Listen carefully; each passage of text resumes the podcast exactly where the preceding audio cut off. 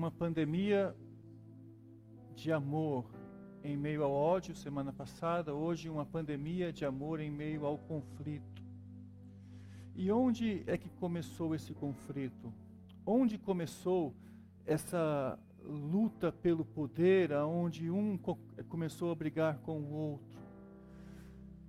Essa luta pelo poder, onde começou? Uma coisa é certa, não se luta é pelo poder, se adora ao Todo-Poderoso.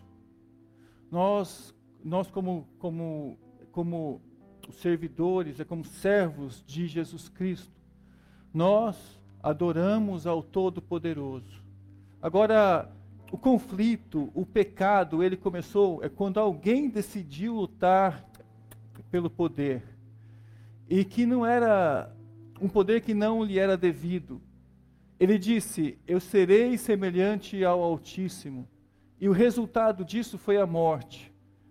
Foi lá no céu, foi o, o, o diabo, o, o nosso inimigo, o inimigo das nossas almas. Foi ali que começou a luta pelo poder, a luta pelo conflito. Só que essa luta pelo poder e, e que gera esse conflito, ela se espalha pelo mundo. E hoje nós vivemos numa época de globalismo, onde as pessoas aumentam as suas influências, e por aumentar as suas influências, é também aumenta a disputa por esse poder. As pessoas estão, estão ansiosas por aumentar o seu poder. É uma luta de conquista, ou para as, a conquista das mentes humanas a mente humana nunca esteve é, é tão disputada quanto nos dias em que vivemos. E como uma sociedade ela se organiza, ela se organiza nessa luta de poder. E foi assim desde as das pequenas civilizações da antiguidade até as maiores civilizações da antiguidade.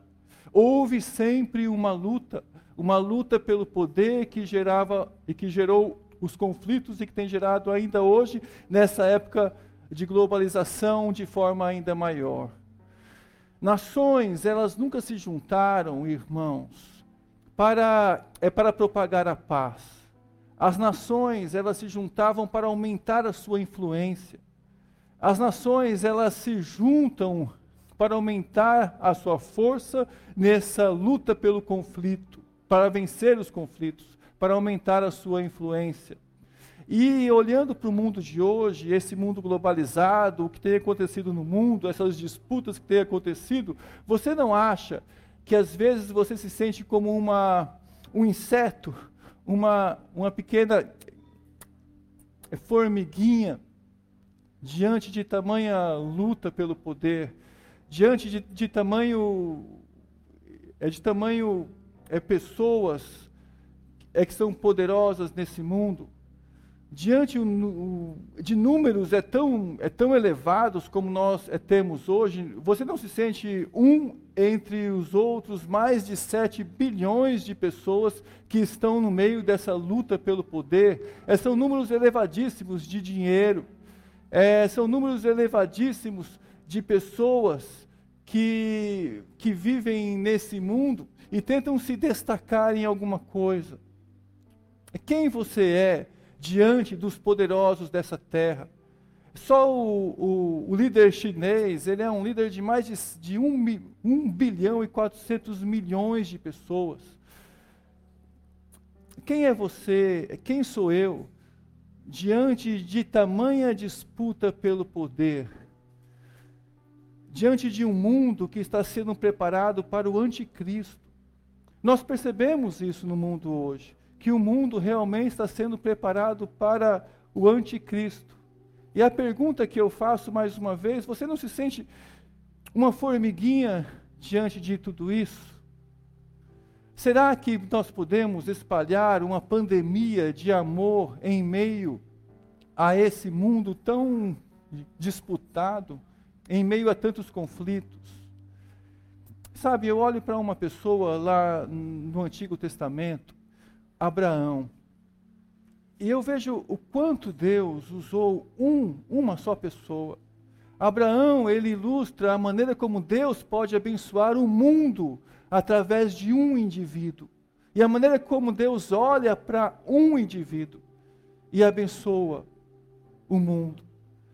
Vamos olhar lá em Gênesis 12, 1 e 2, diz assim: O Senhor disse a Abraão: Sai da sua terra, da sua parentela, da casa do seu pai, e vai para a terra que eu lhe mostrarei. Eu farei de você uma grande nação, eu abençoarei, eu engrandecerei o seu nome. Seja uma bênção. Abençoarei aqueles que te abençoarem, e amaldiçoarei aqueles que te amaldiçoar. Em você serão benditas todas as famílias da terra. Abraão é o exemplo de como Deus olha para um indivíduo e pode abençoar o mundo inteiro através de um indivíduo, porque é Deus quem usa as pessoas. É Deus, o poder verdadeiro está no Altíssimo. E o Altíssimo escolhe usar pessoas, independente de quem são. Um outro exemplo é o exemplo de Jó, porque para Deus, quando ele olha do céu para a terra, ele olha e vê que um indivíduo pode fazer toda a diferença. Ele disse: Vocês não viram o meu servo Jó, ninguém é na terra como ele. Para o coração de Deus, um indivíduo pode fazer toda a diferença. O mundo, disse Mude, o mundo ainda não viu o que Deus pode fazer através de um homem totalmente comprometido a Ele. E Mude, ao dizer isso, declarou: Eu vou fazer tudo o possível para ser esse homem. E hoje à noite eu queria lembrar-nos, irmãos, o mundo o mundo está para ver o que Deus pode fazer através de um cristão totalmente comprometido a Deus. Você está disposto a ser esse crente comprometido a Deus, em se dedicar totalmente a Ele e acreditar o que Deus pode fazer através de uma pessoa totalmente comprometida a Ele? Você aí no seu sofá? Eu quero destacar é, três pontos nesse texto de Abraão. O primeiro deles é que nós precisamos viver para a glória de Deus. Porque vivendo para a glória de Deus, nós vamos espalhar essa pandemia de amor a um mundo cheio de conflito. Todo o nosso poder de ação, irmãos, ele deve ter o propósito de glorificar a Deus. Aqui nesse texto de Gênesis 12, é logo após o capítulo de, de, de, Gênesis 11, onde narra a Torre de Babel. E lá na Torre de Babel, as nações se juntaram para construir uma torre humana que, de, que pudesse destacar a grandeza humana. A Torre de Babel, do capítulo 11, antes do capítulo 12 de Gênesis, ela, ela foi, foi, foi, uma torre que foi construída com a visão de destacar as capacidades humanas. Era uma torre que mostrava um sistema de crenças que o homem estava construindo. E era um sistema também de valores, porque lá está escrito assim que eles ergueram aquela torre para que o nome deles ficasse marcado para sempre. Eles queriam destacar o nome deles como um nome célebre. Isto, isto foi um desafio direto é, às ordens de Deus, que tinha dito tanto para Noé como para Adão, que era para eles encherem a terra. Encherem a terra. A ordem era para se multiplicar e encher a terra. No entanto, aqueles homens desafiavam a Deus, se juntando, aumentando o seu poderio, aumentando a sua influência e tentando ali vencer e vencer e mostrar para Deus que eles eram os melhores. Mas principalmente aquele, essa torre de Babel, ela mostra uma disposição em se negar a viver para a glória de Deus. Porque todas as vezes que o homem avança nesse desejo de ganhar para si um poder, ou uma autoridade, ou um direito que não seja o que não tenha sido dado por Deus, o homem desafia, o homem afronta o próprio Deus. Porque a nossa vida não é uma vida para disputa de poder, nem para mostrar que nós somos os melhores. O propósito da nossa vida é a glória de Deus. Usurpar um poder que não, no, não nos pertence, uma autoridade que não nos foi dada por Deus, é sim um ataque à glória de Deus. Porque o homem foi feito para glorificar a Deus.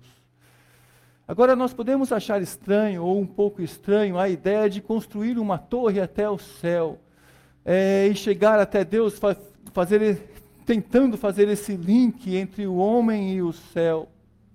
Mas você pode querer tornar o seu nome o seu nome é célebre de uma outra maneira. Você pode, ao tentar ter uma família perfeita, você pode, ao tentar ser promovido, ou ao tentar tirar um título de doutor, ou ser é conhecido pelos outros, lutar pelo seu conhecimento, você pode muito bem estar desafiando a Deus, deixando de viver para a glória dele. Por que você quer mostrar para as pessoas que você consegue fazer as coisas? Por quê? Qual a razão? Qual a razão de você lutar tanto pelo seu próprio direito, pelaquilo que você quer? pela sua autoridade, para desenvolver o seu poder. Qual a sua razão para isso? Você quer tornar o seu nome célebre? O texto de Abraão diz que Deus escolheu um indivíduo, Deus tirou esse indivíduo do centro das grandes cidades, Deus levou para o interior, Deus trabalhou através de pessoas simples, com simplicidade. Deus trabalha na vida de pessoas com simplicidade. É na simplicidade, é no cotidiano. Deus trabalhou na vida de Abraão, foi no cotidiano da sua vida. Foi no seu cotidiano que Deus demonstrou sem que, ser quem era. Foi na dependência que Abraão aprendeu a ter de Deus, que Abraão aprendeu a viver acima dessa luta pelo poder, acima desses conflitos que, que existiam na terra. Foi assim que Deus usou. Foi assim que Deus humilhou aquelas pessoas da, lá na Torre de Babel não é a disputa pelo poder, é o trabalho de você obedecer a Deus e viver para a glória de Deus. Mas em segundo lugar, além de procurar viver para uma glória de Deus, é, é se dispor para ser uma bênção. Foi isso que Deus fez com Abraão. Abraão, ele foi uma pessoa que precisou reconhecer que havia sido escolhido para ser uma bênção e obedeceu. Deus escolhe indivíduos para ser trabalhados por Ele, não para abençoar apenas, mas para ser uma bênção. Isso é bem diferente, porque foi a fé de Abraão, não foi o seu poder, não foi o seu dinheiro, não foi a sua influência, foi a fé de Abraão que abençoou pessoas e que nos abençoou até hoje. Foi a fé, foi a esperança de Abraão que Deus usou, que Deus trabalhou na vida de Abraão. Deus estava trabalhando para Abraão ser uma bênção. Foi a esperança que Deus trabalhou na vida de Abraão quando Abraão levou o seu filho para ser sacrificado, acreditando que Deus ainda assim o ressuscitaria foi a esperança, foi o amor de Abraão, foi a amizade de Abraão, que foi trabalhada por Deus quando Abraão orou por Sodoma e por, e por Gomorra, pela libertação de Ló naquela ocasião, que aqui era o sobrinho dele. Deus, ele trabalha transformando as pessoas para elas serem uma bênção. E o amor é um dom de Deus. É o amor que Deus pode trabalhar em nosso coração. É o amor que Deus pode incutir no seu coração. Deus pode trabalhar na sua vida, fazendo de você um instrumento do amor dele, para você ser uma bênção. E a história de Abraão, ela extrapolou os limites das fronteiras, e não somente das suas fronteiras, mas das épocas, dos anos. Hoje nós olhamos para trás e vemos que nós também fomos e somos abençoados pela história de Abraão. Deus está trabalhando para transformar cada indivíduo num canal do seu amor. Foi essa a promessa que Jesus nos deixou. Amar uns aos outros assim como Deus nos amou. Deus está trabalhando para tornar eu e você um canal do amor de Deus. É assim que o Salmo 138, versículo 1, fala assim: que na presença dos poderosos cantaremos louvores. Com o amor de Deus, nós cantamos louvores a Deus na presença dos homens, na presença dos anjos, na presença dos poderosos nessa terra, porque Deus manifesta o seu amor através das nossas vidas. E o desafio que eu quero deixar para a gente hoje, esse segundo desafio, é que você se disponha a cantar esse amor de Deus na presença dos poderosos dessa terra, pois isso agrada a Deus. Você se sente uma formiguinha nesse mundo. Se você olhar segundo os poderes desse mundo, aí você se sente uma, ou pode se sentir uma formiguinha. Mas, se você olhar pelo amor de Deus e como Deus usa a vida de um indivíduo, você vai se sentir um canal de Deus para propagar o amor de Deus nessa terra. Frente aos deuses, os poderosos deste mundo, frente aos poderosos das nações, frente aos anjos, Deus pode usar a sua vida. Assim, irmãos, como os políticos, eles temem, eles têm medo do povo nas ruas, os políticos têm medo do, do povo nas ruas. Assim também, as trevas, o inferno, esse mundo, ele tem medo do crente que se dispõe a ser usado por Deus, do crente, da igreja que ora, individualmente. Você pode sim ser usado por Deus. Não se sinta uma formiguinha diante desse globalismo de conflito, de, de luta pelo poder. Acredite, ore, ore, disponha o seu coração, porque o mundo ainda está para ver o que Deus pode fazer através de uma pessoa que se dispõe a Deus, a buscar a Deus. Em terceiro lugar, o desafio é de amar a Deus.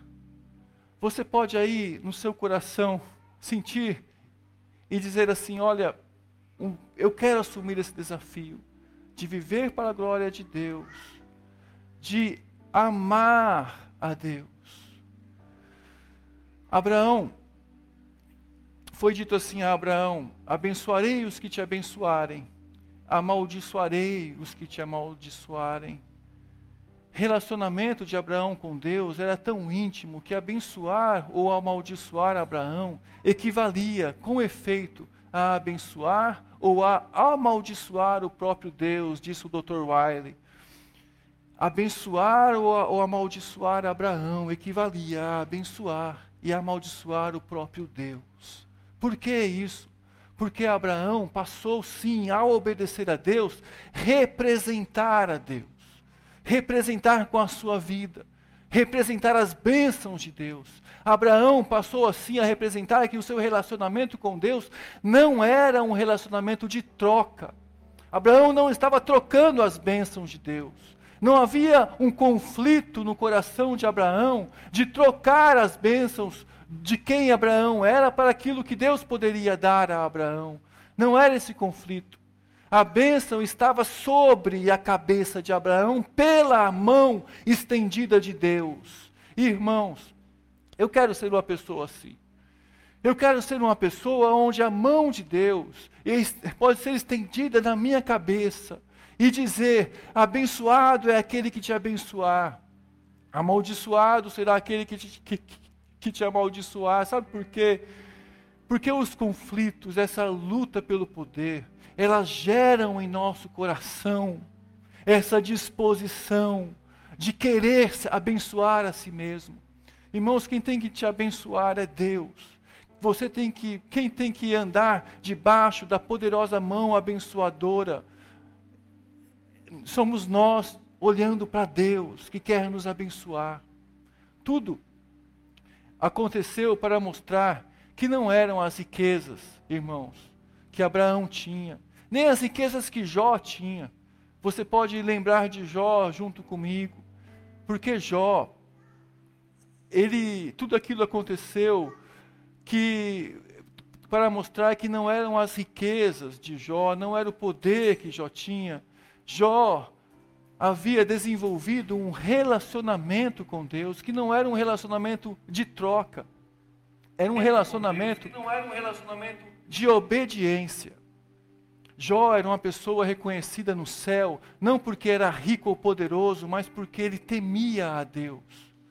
E assim também, irmãos, achar que uma pessoa é especial porque tem dinheiro, ou porque é, é diferente, ou é maior do que as outras, é um pensamento diabólico.